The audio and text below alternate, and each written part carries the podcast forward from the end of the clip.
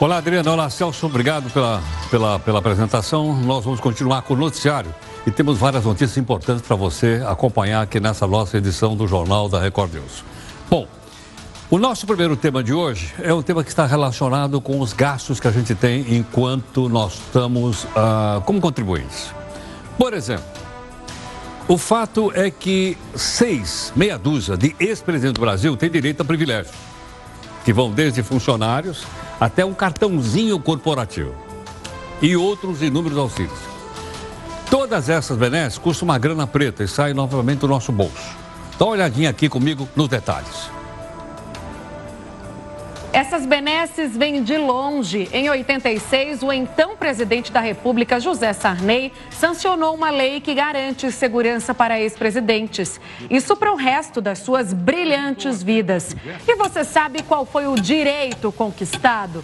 Quatro seguranças e dois carros com motoristas.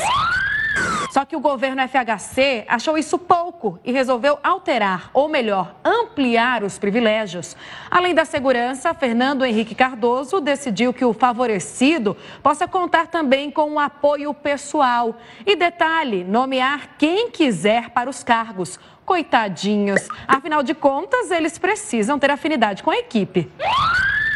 Mais tarde, em 2008, Lula regulamentou essa lei. O petista achou mesmo que a equipe estava pequena, não atendia a todas as necessidades. Aí, aumentou o staff para oito assessores, todos à disposição. Festa com dinheiro do contribuinte. Eles têm direito, de forma vitalícia, a dois carros com motoristas, quatro seguranças e dois assessores pagos pelos cofres públicos.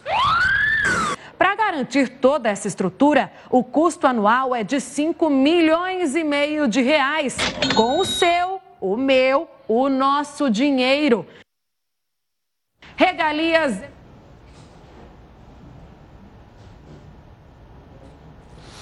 Aí está, portanto, né, acho que quanto cidadão a gente tem que saber, os seis meia dúzia de ex-presidente da República, obviamente, uh, tem essa mordomia toda paga por nós. Da onde sai essa grana? Você sabe, sai aqui do nosso pagamento de impostos. Eles estão aqui, olha, no nosso uh, impostômetro. Desde o dia 1 de janeiro até hoje, nós pagamos então a quantia de 484 bilhões de reais. Nesses 484 bilhões, não só estão essas, vamos dizer assim, essas vantagens dos ex-presidentes da República, mas também essa briga que está tendo no Congresso Nacional hoje, daqueles 30 bi. Briga entre o Congresso de um lado e o Poder Executivo do outro. E nós temos o resultado dessa briga para contar para você também aqui na nossa edição do Jornal da Record News. Porém, gostaria de saber a sua opinião a respeito do seguinte: você acha justo nós, contribuintes, bancarmos as despesas dos seis ex-presidentes da República. Qual é a sua opinião? Vamos para a nossa primeira live para que você possa opinar, você que é nosso telespectador e internauta. Olha, os 30 bilhões, 30 bilhões foram disputados entre tapas e beijos. Congresso de um lado, Poder Executivo do outro. Foi só uma emenda uh, que voou um lado, voou do outro, e isso fez com que o Faísca, que é o nosso anti-herói aqui do Jornal da Record News, como não havia entendimento do Congresso, ele foi chamado às pressas em Brasília. E não teve outra. Ele solucionou o conflito. O que, que ele vai fazer? Ele disse: olha, deixa que eu administro os bilhões. Eu vou destinar essa grana às minhas bases eleitorais. Assim diz o Faísca, vou reeleger toda a bancada do PGG, o Partido dos Gatos Gatunos, candidatos a prefeito. Na sua opinião, qual é a sua opinião? Quem é que deve gerir o chamado dinheiro do orçamento? Você pode mandar a sua opinião para cá, no nosso zap zap, que é o 942-128-782. O nosso portal r7.com tem aqui uma notícia importante, que eu gostaria que você acompanhasse comigo. Olha, aumentou o número de. O Ministério da Saúde investiga 488 suspeitas de coronavírus. Quero lembrar o seguinte: até agora, apenas dois casos foram registrados eh, de contaminação. Os demais 488 são suspeitos, né? eles estão em 22 estados e também no Distrito Federal. Veja também outras notícias para você saber de fato em que país você vive. O presidente do Congresso adia para amanhã a apuração da votação de hoje parlamentares protestam. Deputados e senadores fazem acordo para fatiar os 30 bilhões do orçamento. Vereadores de Belo Horizonte congelam os próprios salários até 2024. Cinco candidatos disputam votos para indicação do Partido Democrático para a presidência dos Estados Unidos. Sobe para 17 o número de mortos depois das fortes chuvas no litoral paulista. 18 mortos e 12 desaparecidos no naufrágio no Amapá. Em meio a uma grossa pancadaria, a Assembleia Legislativa de São Paulo aprova a reforma da Previdência. Por acaso você perdeu o voo por causa do coronavírus ou por motivo de força maior? Quais são os seus direitos como passageiro? A gente vai explicar. E a crise do coronavírus faz o Banco Central dos Estados Unidos baixar a taxa de juros. Outros países fazem o mesmo. Vou repetir: o vilão é o coronavírus. Funcionários do mundo todo que trabalham para o Twitter vão trabalhar em casa. Os do Google, que moram na Europa, também. Ainda é o efeito coronavírus. Quanto custa um ex-presidente da República? Quantos assessores possui? Tem direito a carro oficial? Na sua opinião, você acha que é justo o contribuinte bancar as despesas só porque eles foram presidentes da República Federativa do Brasil? Olha a sua opinião para isso. Manda aqui no nosso zap zap, que é o 942 128 782. Eu vou repetir. 11 São Paulo, 942 128 782. É possível não pedir a penhora de parte do salário de uma pessoa para receber uma dívida. E trate de pagar as suas dívidas. O nosso convidado vai explicar. A gaveta do Jornal da Record News. E o combustível do navio que encalhou na costa do Maranhão. Quando é que vão retirar o óleo que ameaça o meio ambiente marinho? Ararinhas azuis ameaçadas de extinção chegam ao Brasil vindas da Alemanha. Da Alemanha? Ué, elas não são brasileiras? Oh, você é o pássaro. Não, você que é. Você é que é. Já deu pra entender, vocês são os pássaros. Veja aí a nossa imagem do dia. Esse elefante na Tailândia que chegou atrasado no concerto mas não se acanhou e tomou o seu lugar na plateia. Metade das praias de areia do planeta está ameaçada pelo aquecimento global. O Zap Zap, que está em 99% dos celulares brasileiros, libera o modo escuro e também através do Zap Zap, você acompanha aqui o nosso jornal da Record News, haja vista que você é nosso telespectador e internauta simultaneamente. E através do Zap Zap também você pode cobrar da gente. Busca de isenção e busca de interesse público.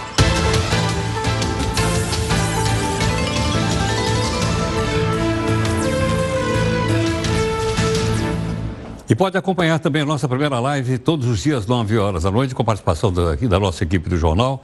Aí está a Amanda e a Duda hoje e outros todos que passam por aqui para que a gente possa ter uma ideia né, de como é que o jornal está sendo estruturado. Comunicação, hashtag JR News, tudo bem?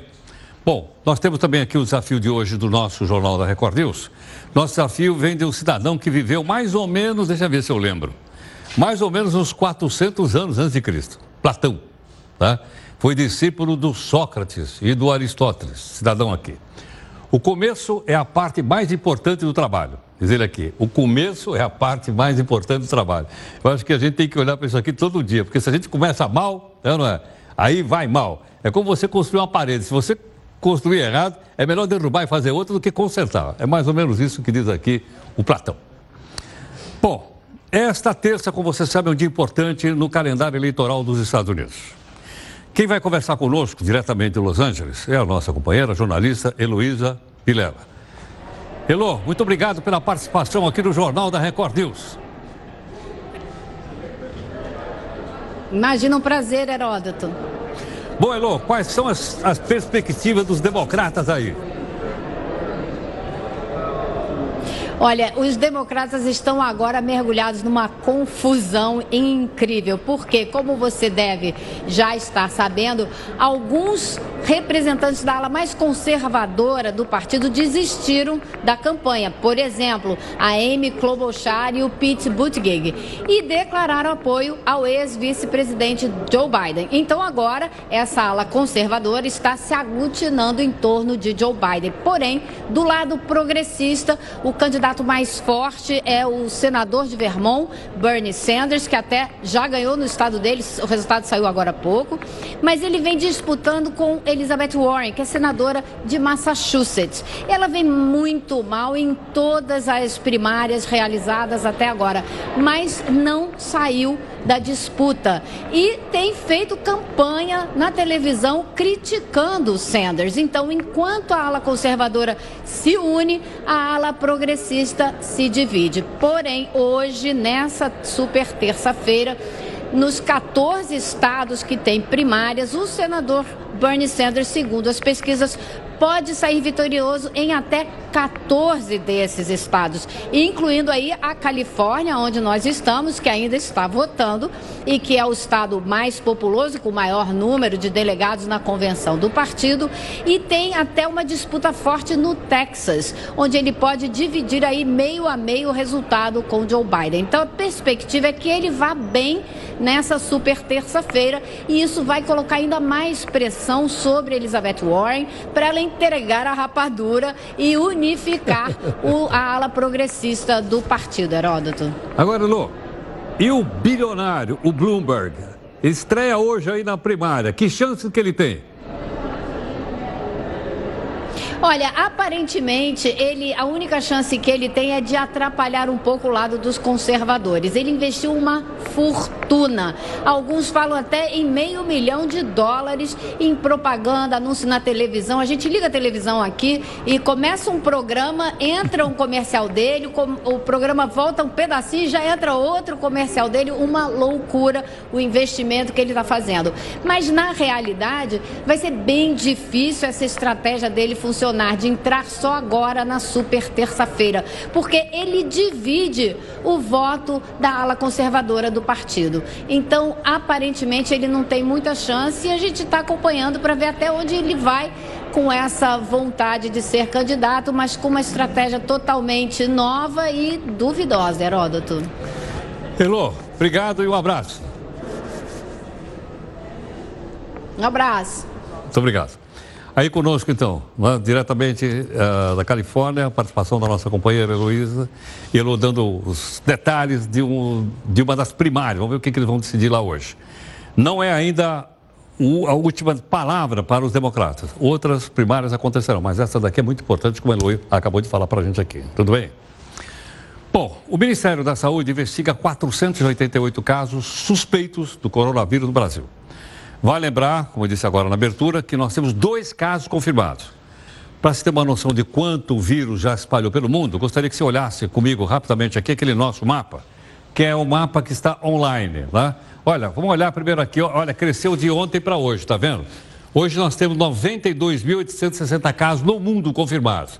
Continua o mesmo ranking. Em primeiro lugar, a China. Em segundo, a Coreia do Sul. Em terceiro, a Itália. E até me perguntaram o seguinte, mas pera um pouquinho. Se tem tanta gente na Coreia do Sul, na Coreia do Norte não tem nada. Na Coreia do Norte não tem nenhuma informação, porque não é um país democrático, não tem liberdade de imprensa, não sabe o que acontece lá. Ok? Vamos olhar para esse outro lado aqui também. Olha lá.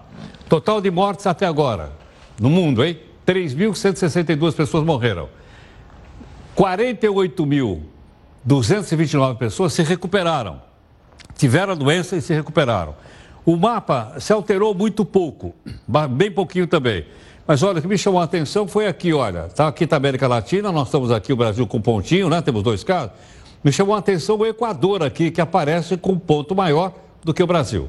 Já aparece o México, aparece também alguns países aqui da região do Caribe, mas de uma forma geral, não parece que a epidemia está concentrada nesses pontos que você está vendo aí. Tudo bem? E mais, para diminuir o impacto do coronavírus na economia, lembra que eu contei para você que está até faltando produto chinês para poder montar componente do Brasil? O Banco Central dos Estados Unidos baixou a taxa de juros. Ok, não? Mas é muito e pouco. A gente só consegue ter uma ideia se a gente tem. dá para fazer uma comparação. Então, a nossa equipe fez uma comparação para você ter uma ideia aqui. das taxas de juros do mundo. Vamos lá. A nossa aqui você já sabe, tenho falado todo dia, ó, 4,25 ao ano. Tá certo? A China tem 4, estou arredondando. Os Estados Unidos, com a de hoje, com a queda de hoje, foi de meio ponto percentual. Ele então está entre 1 e 1,25, bem baixa. Caiu meio ponto. E por que, que eles fizeram isso? Porque, logicamente, diminuindo a taxa de juro, o pessoal tira a grana daqueles investimentos pré-fixados e tem que colocar na bolsa. Comprando ação, jogando dinheiro, comprando, fazendo a economia girar, por esse motivo. Olha a taxa de juros da Inglaterra, 0,75% ao ano. Agora eu queria para você o seguinte: em média, a Europa é negativo. Meio por cento negativo. Se botar sua grana lá, a hora que você retirar, você vai retirar menos do que você colocou, é negativo. Olha o Japão, menos 0,10% também, taxa negativa. Esses dois aqui são negativos. Daqui para cima, né, você vê que a nossa ainda é relativamente alta comparando com outros países mais desenvolvidos do mundo. Mas aos poucos a gente vai entendendo aí. Bom, o que, é que aconteceu hoje? Finalmente, deputados e senadores voltaram ao trabalho. Se recuperaram do carnaval, dos bloquinhos, né? É, e tal, e resolveram trabalhar. Juntaram o quê? O Congresso Nacional, para discutir os vetos do presidente Bolsonaro. O presidente, logicamente, não quer que o veto seja derrubado. E o assunto dos vetos é o seguinte: tem um lá que diz que tem 30 bilhões do chamado orçamento impositivo, que é a briga entre o poder executivo do lado e o poder legislativo do outro. Bom, logicamente, 30 bi só podia gerar confusão. Uma olhada. Os vetos que estão destacados e que nós vamos votar amanhã. Separadamente. Separadamente. Sim. Foram quatro destaques: o 51, o 52, o 53 e o 55. Esses então não serão apurados da. Sim. Senhor, senhor presidente, mas por que não serão apurados hoje? Ninguém entendeu. Não... Porque o presidente decidiu que será apurado amanhã. Mas, presidente, uma justificativa, senhor presidente. Que é uma democracia. Numa democracia, votos se apuram. Pessoal, um minuto. Eu anunciei ainda há pouco que eu iria dar 10 minutos para deputados, deputadas, senadores e senadoras votarem na cédula. Está encerrada a votação. A apuração será realizada na sessão do Congresso de amanhã. Considerando que as próximas votações, destaques a vetos, exigirão um quórum qualificado, está suspensa a sessão, ficando a sua continuação, desde logo, convocada para amanhã às 14 horas. Está suspensa a sessão. Vocês entenderam o que aconteceu não? Eles votaram hoje para derrubar o veto ou manter o veto. Votaram hoje.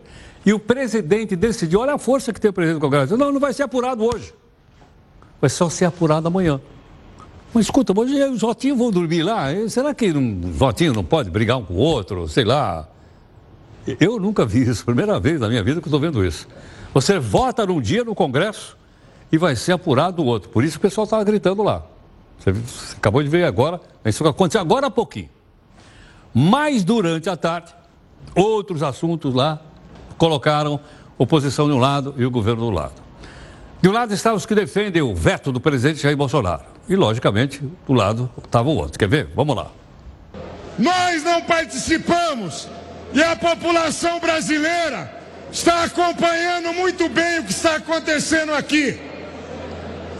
Nós, pelo Muda Senado, nós estamos lutando pela manutenção do veto do presidente da República e das garantias que o povo deu ao presidente para ser o gestor desses recursos, com a estrutura do Estado brasileiro e não com esse compadrio safado que vão querer fazer aqui.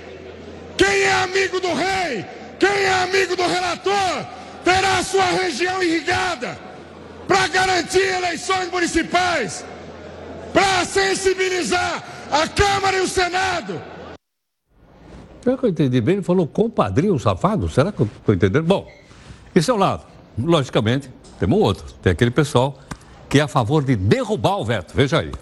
Chega de açoitar o poder legislativo.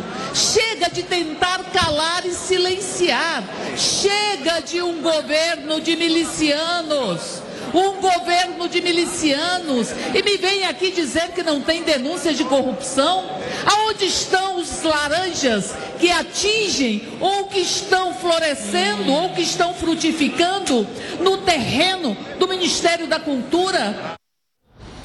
Bom, como você vê, os assuntos, os debates foram bastante, bastante controversos, uma discussão muito forte. E você vê que, na verdade, na tarde de hoje, ninguém ficou só discutindo o veto. O pessoal passou a discutir outros assuntos, porque esse aqui é o parlamento e a, o pessoal fala aquilo que acha que deve falar. Ou apoia Bolsonaro ou faz crítica a Bolsonaro, por exemplo. E chega dessa ladainha de falar que a culpa é dos governos do PT. Já se lá vão cinco anos que essa tropa deu o golpe e não apresenta resultados a não ser destruir o nosso país. Agora nós ficamos preocupados com o que vai acontecer no dia 15. Esse chamamento arbitrário que implica crime de responsabilidade do presidente da República de tentar jogar o povo contra o Congresso Nacional. Tá certo que nós estamos numa democracia de perna quebrada. Desde que houve o golpe, que a nossa democracia está fragilizada. Mas é o que temos e queremos preservar para recuperá-la e aprofundá-la com participação do povo nas decisões. Bom, como você viu aí, a manifestação marcada para o dia 15 acabou tomando na discussão o debate. Aí está o deputado Falcão sendo contrário, mas tem deputado do outro lado. Há outro lado que defendeu o governo, com unhas e dentes, ou melhor, com unha, dentes e barba. Muito me admira estar aqui e ouvir o pessoal do PT falar que o nosso presidente Jair Bolsonaro é incompetente, fascista, bicicletista, enfim. Ele pode ser de tudo, senhor presidente, mas passaram-se um ano e dois meses e nem um ato de corrupção. Sujos, cadeieiros, vocês não têm moral para falar do governo Bolsonaro. Os vossos asseclas, o que não estão na cadeia, estão às vésperas de frequentar o cárcere. Que isso? Deixem de ser hipócritas. Condenaram o nosso presidente Jair Bolsonaro. Outra coisa, estão com medo do povo na rua por quê? Vamos para a rua, o, o, o poder é do povo. Bom, tá aí, você ouviu o pessoal da oposição de um lado, situação do outro lado. Daqui para frente a avaliação é de, é de sua responsabilidade, tudo bem? Né? Você avalia as coisas aí, já está sabendo o que acontece. Bom, nós estamos conversando aqui a respeito do seguinte: com essa história de coronavírus, muitas viagens aéreas foram suspensas, a pessoa perdeu férias, outros então vão chegar lá para voar num tal avião lá. E aí a gente pergunta o seguinte: aliás, outros foram perder o trabalho, né? Mas eu pergunto o seguinte: e aí? Alguém perde um voo por causa de uma situação como essa? Que direitos tem o consumidor, a pessoa que comprou a, a passagem? O advogado, o doutor Guilherme Galhardo, que é especialista em direito civil, gentilmente está aqui conosco. Guilherme, muito obrigado aqui por atender o Jornal da Record News. Boa noite, Geraldo. Muito obrigado a você, a toda a equipe pelo convite, a todos os telespectadores aí pela, pela atenção. Obrigado. Bom, Guilherme, Chega lá, o avião não está lá, o voo foi suspenso por qualquer motivo. Seja coronavírus, sei lá, por qualquer razão. E aí? O sujeito fica com o bilhete na mão? Não, na verdade, o consumidor ele tem o direito a ser direcionado para outra companhia sem custo, a trocar a passagem para outra data ou local, a sua escolha, sem pagamento de tarifas ou taxas, ou ainda cancelar o contrato com direito à restituição da quantia que ele desembolsou sem pagar nenhuma multa. Agora, Guilherme, se o cidadão estiver no aeroporto, o que, que ele faz? Ele vai no balcão da companhia? Isso, ele deve procurar o balcão da companhia, que a partir de 30 minutos de atraso já tem que começar a, a manter ele totalmente atualizado de possíveis atrasos ou cancelamentos e a partir desses 30 minutos, uma hora, começar então a arcar assim, custo de comida, de hospedagem, de transporte, não desamparar o consumidor. Agora, caso isso não aconteça, como é que ele vai provar, né? Eu estou duas horas, três horas aqui no aeroporto, não comi nada. Ela, o, então, o avião vai sair de madrugada, vou ficar aqui dormindo no aeroporto. então, infelizmente isso é bem comum, né? Uh, a gente orienta sempre o passageiro a ter todos tudo documentado, então desde a sua passagem até os gastos com alimentação no aeroporto, os gastos de transporte que ele teve, de hotel, toda essa documentação é necessária para, caso uh, seja necessário ele ingressar judicialmente com uma ação contra a companhia aérea, ele está munido de todos esses documentos, desses gastos que ele teve, por conta do cancelamento ou atraso ocasionado, seja por coronavírus, seja por conta da, da desídia da, da companhia aérea ou até por conta do mau tempo mesmo. Guilherme, em alguns aeroportos exige, existe delegacia de polícia. É o caso de ir lá e pedir para fazer um boletim de ocorrência ou não?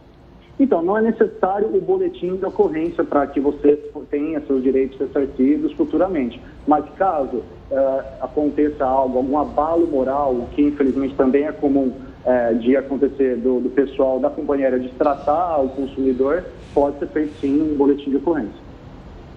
Entendo.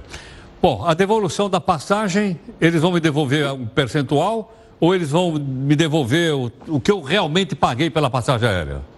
Então, aí nós temos duas situações, né? Em caso a empresa, esse cancelamento seja feito por conta da empresa ou do, do, do coronavírus, ele tem direito a todos a, a, aqueles direitos que eu falei no começo da entrevista, ou seja, a ser direcionado para outra companhia, trocar passagem para outra data local, sem pagar tarifa ou taxa, ou cancelar o contrato e ter todo o seu dinheiro uh, devolvido. Agora, caso o cancelamento venha por parte do passageiro, ele tem direito, vamos supor que você compra hoje uma passagem aérea, você tem 24 horas do recebimento do bilhete para cancelar sem custo nenhum. E desde que esse cancelamento seja feito sete dias antes da sua viagem. O que tem acontecido, infelizmente, é de que ah, algumas pessoas, quatro, cinco dias antes da viagem, com bilhete comprado lá em outubro do ano passado, querem cancelar a viagem por conta do coronavírus. Aí o que, que tem acontecido? Cada companhia aérea tem tratado de uma maneira. Eles têm sido bastante receptivos, têm, uh, na, na, sua maioria, entendido, mas algumas têm aplicado a política de cancelamento, cobrando taxas, cobrando tarifas. E aí vai ser analisado caso a caso. Você pode, claro, ingressar com uma ação judicial, você pode buscar seus direitos judicialmente, que pode, então, você, perante o juiz, provar que, por conta de uma força maior, ou seja, o coronavírus, você quis cancelar a sua viagem, ou seja, não foi culpa sua, não foi um arrependimento seu depois da compra, e então buscar os seus direitos ressarcidos. Mas aí a gente já está falando de um processo judicial. Guilherme, se eu comprei a passagem, parte dinheiro e parte com meus pontos lá do cartão de crédito? Uhum. Também, assim, se você comprou, algumas companhias aéreas têm a política de que se você comprou a passagem aérea em uma promoção, ela não seria reembolsável, tá?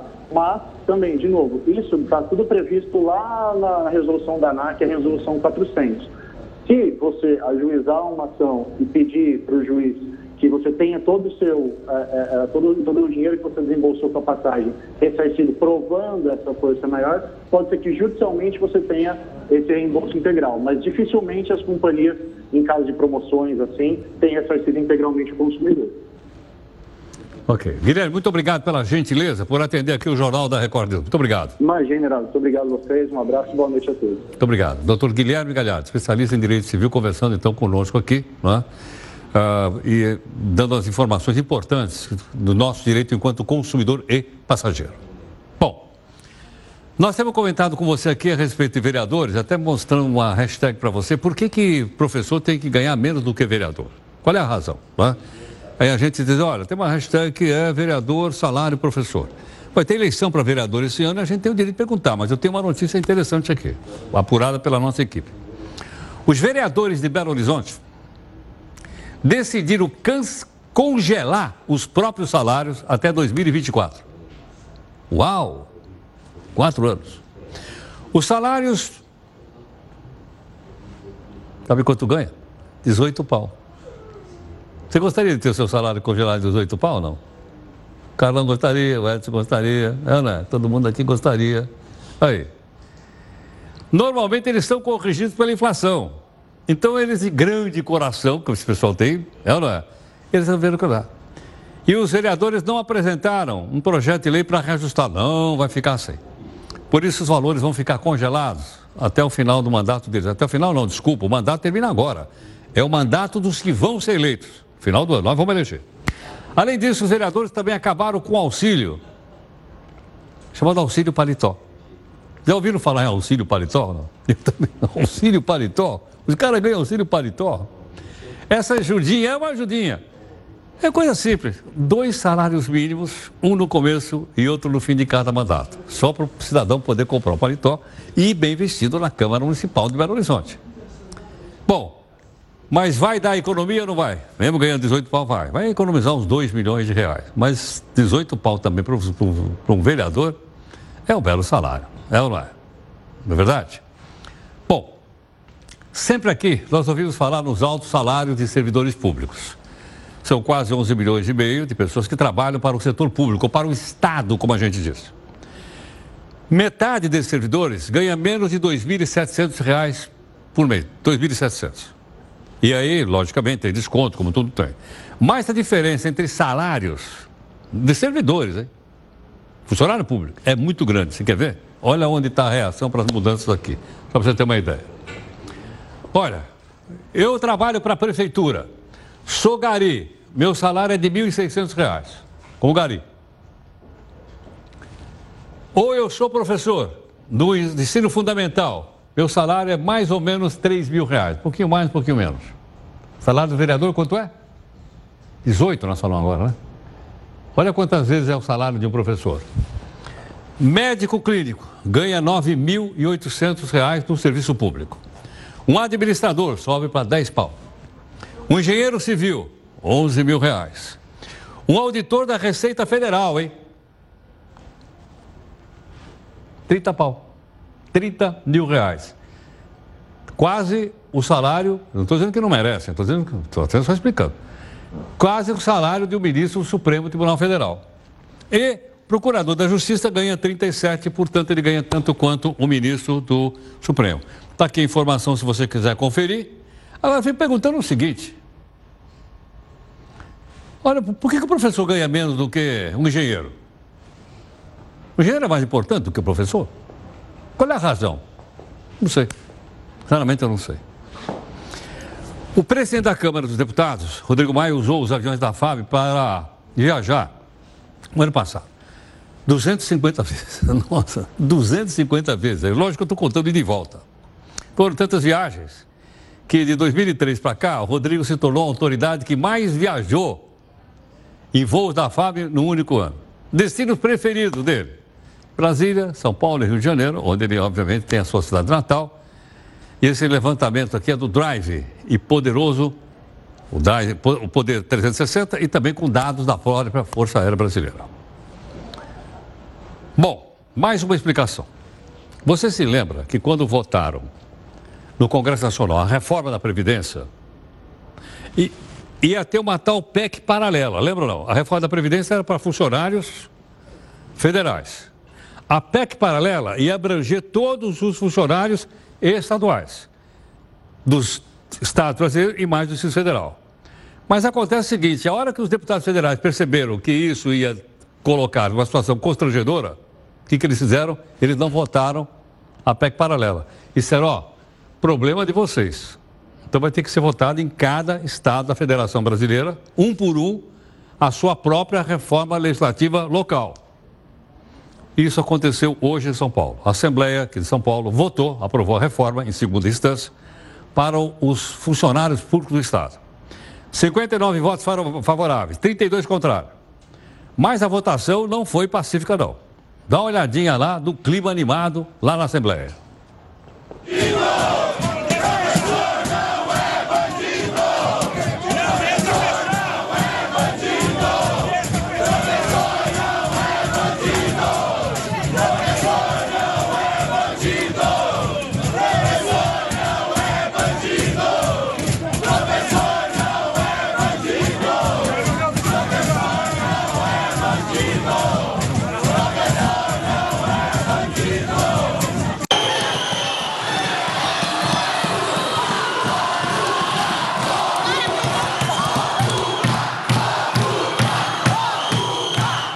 Essa confusão deu na Assembleia, manifestantes ficaram feridos por balas de borracha e parlamentares foram atingidos por spray de pimenta. A assessoria de imprensa de lá informou que portas, janelas, vidros, cadeiras foram quebradas pelos manifestantes. E a deputada estadual, professora Bebel, ligada aos sindicatos professores, disse que pelo menos 20 pessoas da área da educação ficaram feridas. Ok? Foi o, o saldo, então, lá da Assembleia, além, logicamente, de debates ríspidos entre oposição de um lado e situação do outro. Confrontos entre polícia e manifestantes geraram revolta também entre os deputados durante a sessão. E como eu disse, ora, o pessoal apoiou a manifestação e os que não apoiaram. Vamos ver. O senhor que teve a maestria de mudar o horário dessa sessão, sem combinar conosco, o senhor faça o favor de interromper as agressividades que estão acontecendo lá fora.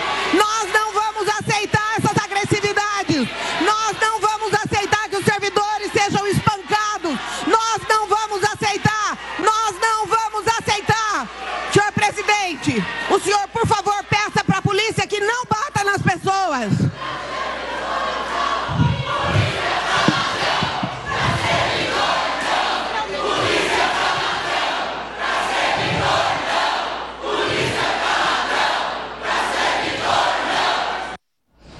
Pois é, mas teve deputado que discordou da deputada Márcia.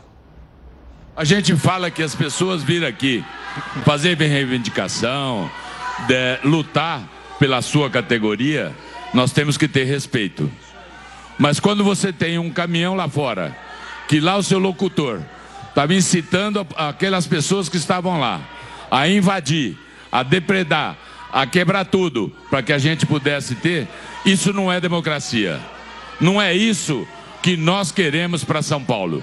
E agradecer a todos os deputados da Assembleia Legislativa, em especial aos 59 que nos ajudaram, com certeza, a melhorar, melhorar a vida do povo paulista. Presidente, a você, ao Coronel Robson, meus parabéns.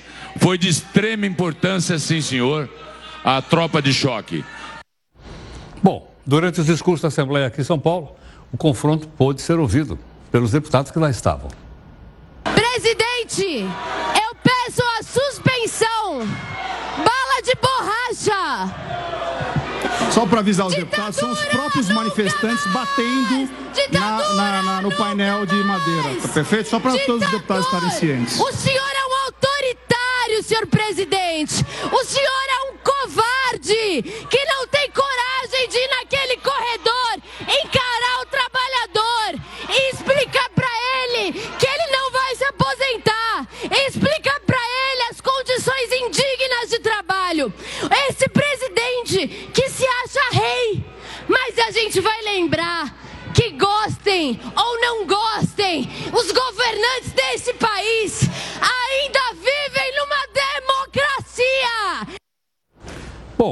mas o presidente da Assembleia que foi citado aí também respondeu às críticas. Infelizmente, detectamos no meio desses, dessas pessoas que, de maneira pacífica, vêm à sede do Legislativo para fazer a sua manifestação, seja contrária ou favorável ao projeto de lei, né, nós identificamos 19 sujeitos chamados Black Blocs, que vieram aqui à sede do Legislativo, todos eles já, todos eles já devidamente qualificados pelas câmeras do Poder Legislativo, que vieram unicamente com o intuito de quebrar tudo, de causar confusão e para impedir o direito desses, é, desses parlamentares. E aí eu quero, diante desse fato, eu não vou generalizar, a manifestação ela é legítima, cada um que vem aqui vai ser sempre respeitado, mas diante desse fato, desses 19 sujeitos black blocs, a polícia agiu corretamente. Bom, Está aí, portanto, dois debates, no Congresso Nacional e também na Assembleia aqui em São Paulo, e logicamente isso aqui é um país democrático. Esses debates, essa diferença de, de ideias, de posição, eh, são próprias da democracia, não é? E, logicamente, todo mundo tem lá o direito de defender a sua posição. E você, olha um, olha outro e forma a sua própria opinião, tudo bem? Vamos então aí para a nossa segunda live.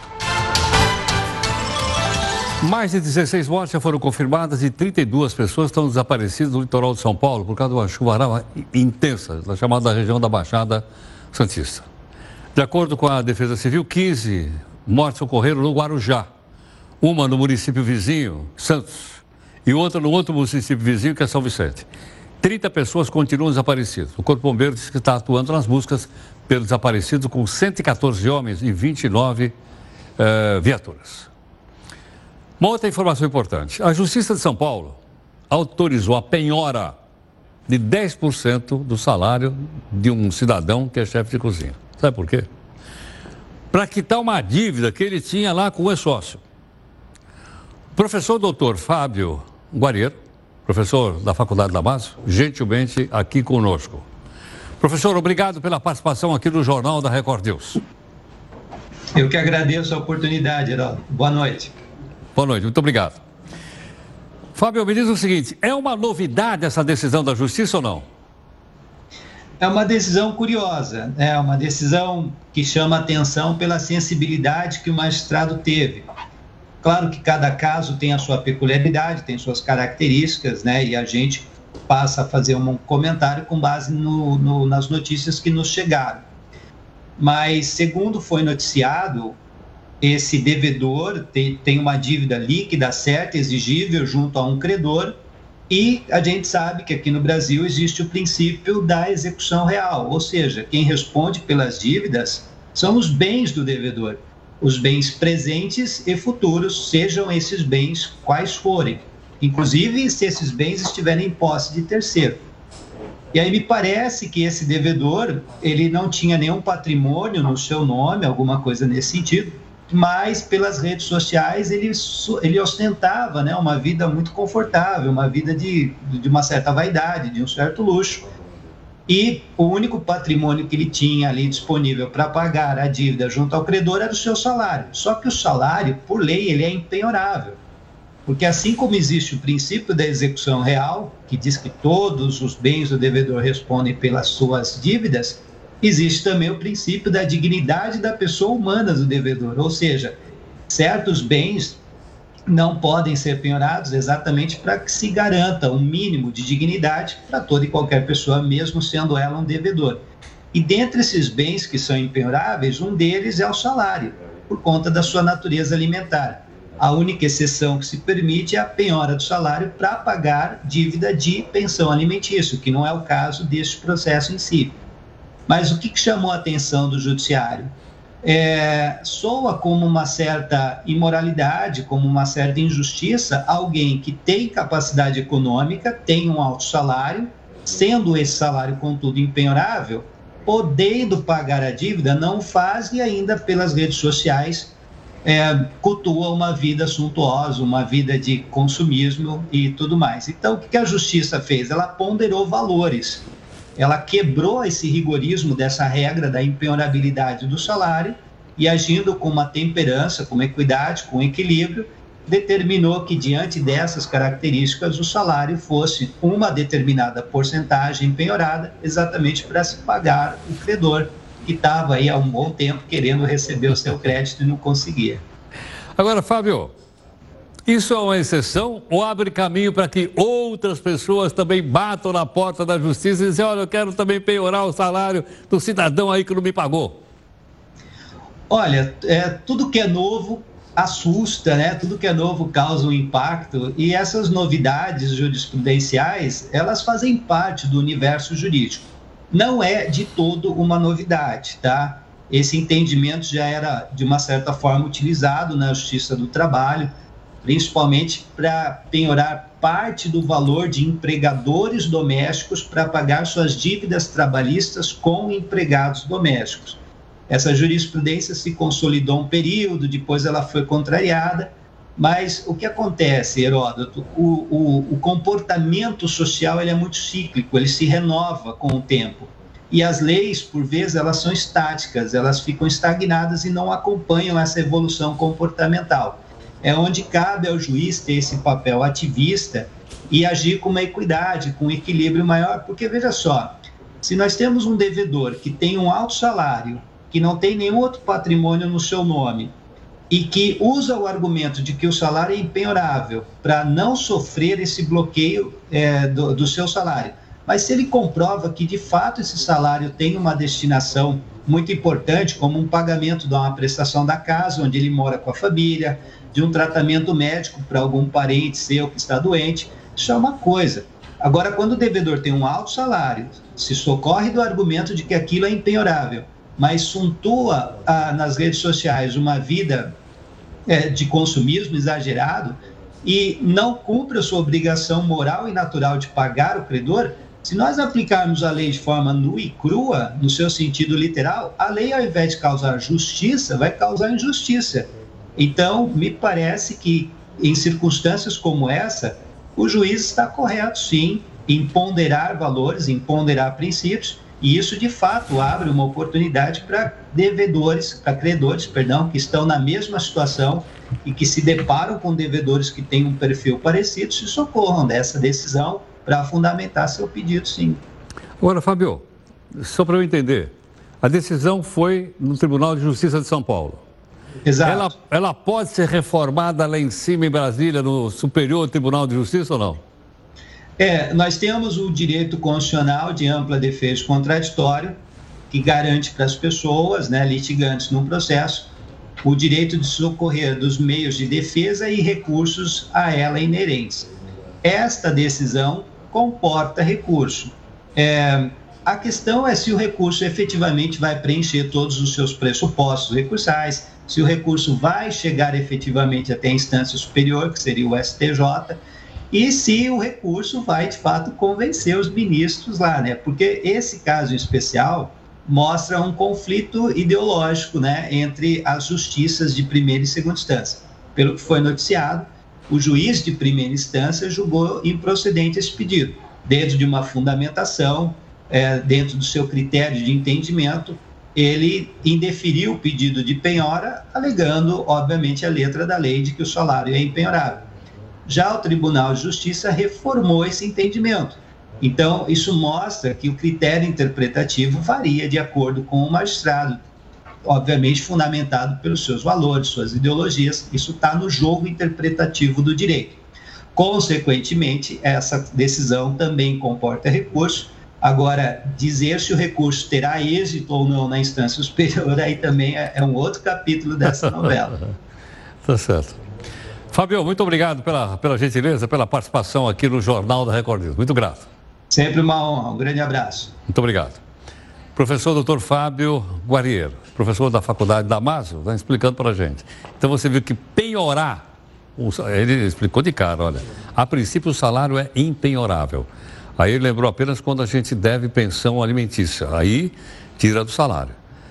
É? Mas esse caso específico que ele, que ele, que ele explicou para a gente, o Tribunal de São Paulo entendeu que era, passa a ser penhorável. Ele foi lá e penhorou 10% do salário do cidadão.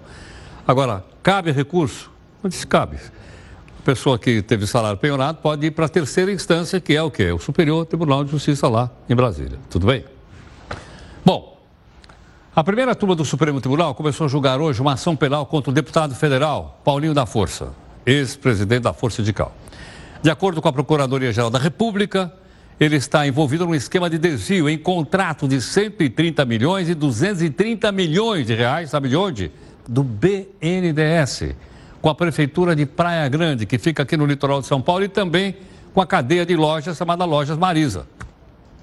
A sessão de hoje foi a primeira parte do julgamento, vai continuar no dia 10 de março e na medida que a gente tiver, né? na medida que a gente tiver, então, mais informações, a gente vai, logicamente, desenvolver. Prefeito do Guarujá está na linha. Prefeito do Guarujá está na linha. Então, nós vamos parar tudo para falar com o prefeito do Guarujá, que está aqui gentilmente. Por favor, só põe para mim, então, o crédito. É o prefeito Walter Suman, que é prefeito de Guarujá. Prefeito, muito obrigado aqui pela gentileza, pela participação no Jornal da Record News.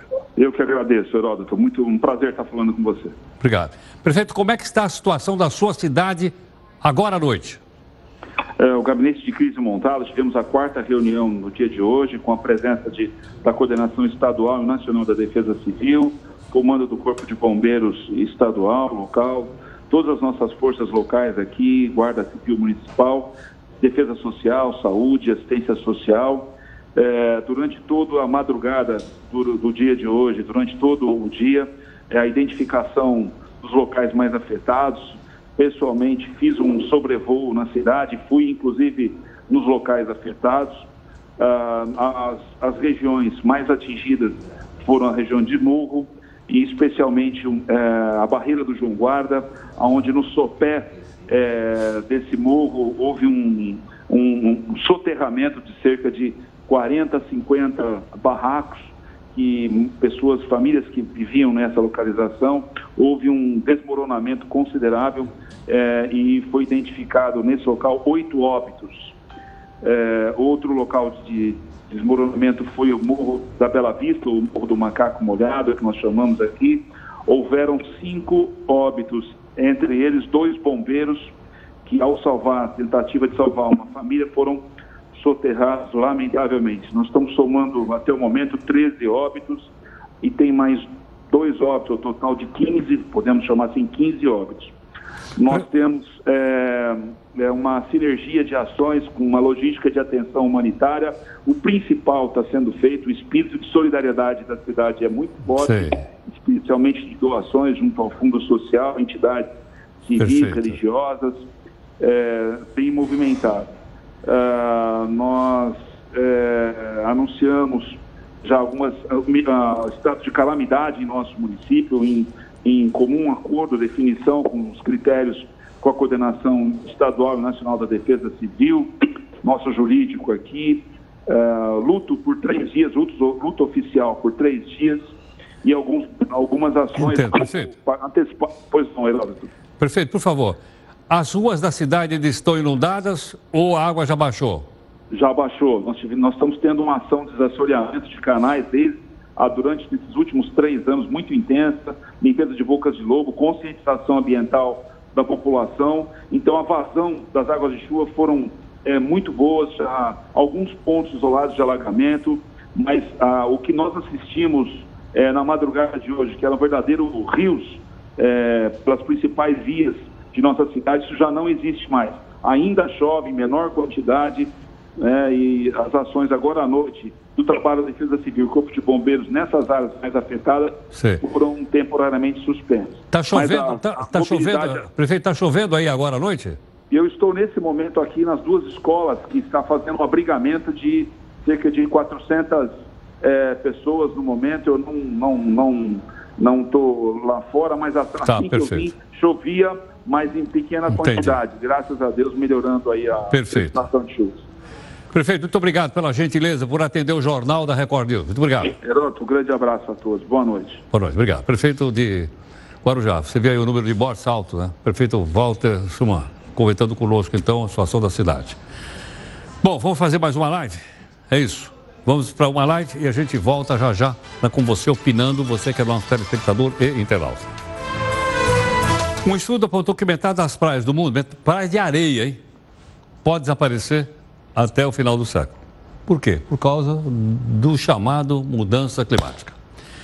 Mesmo que a população do globo consiga reduzir as emissões de gases de efeito estufa, por exemplo, com o carro, mais de um terço das praias arenosas está ameaçado de desaparecer.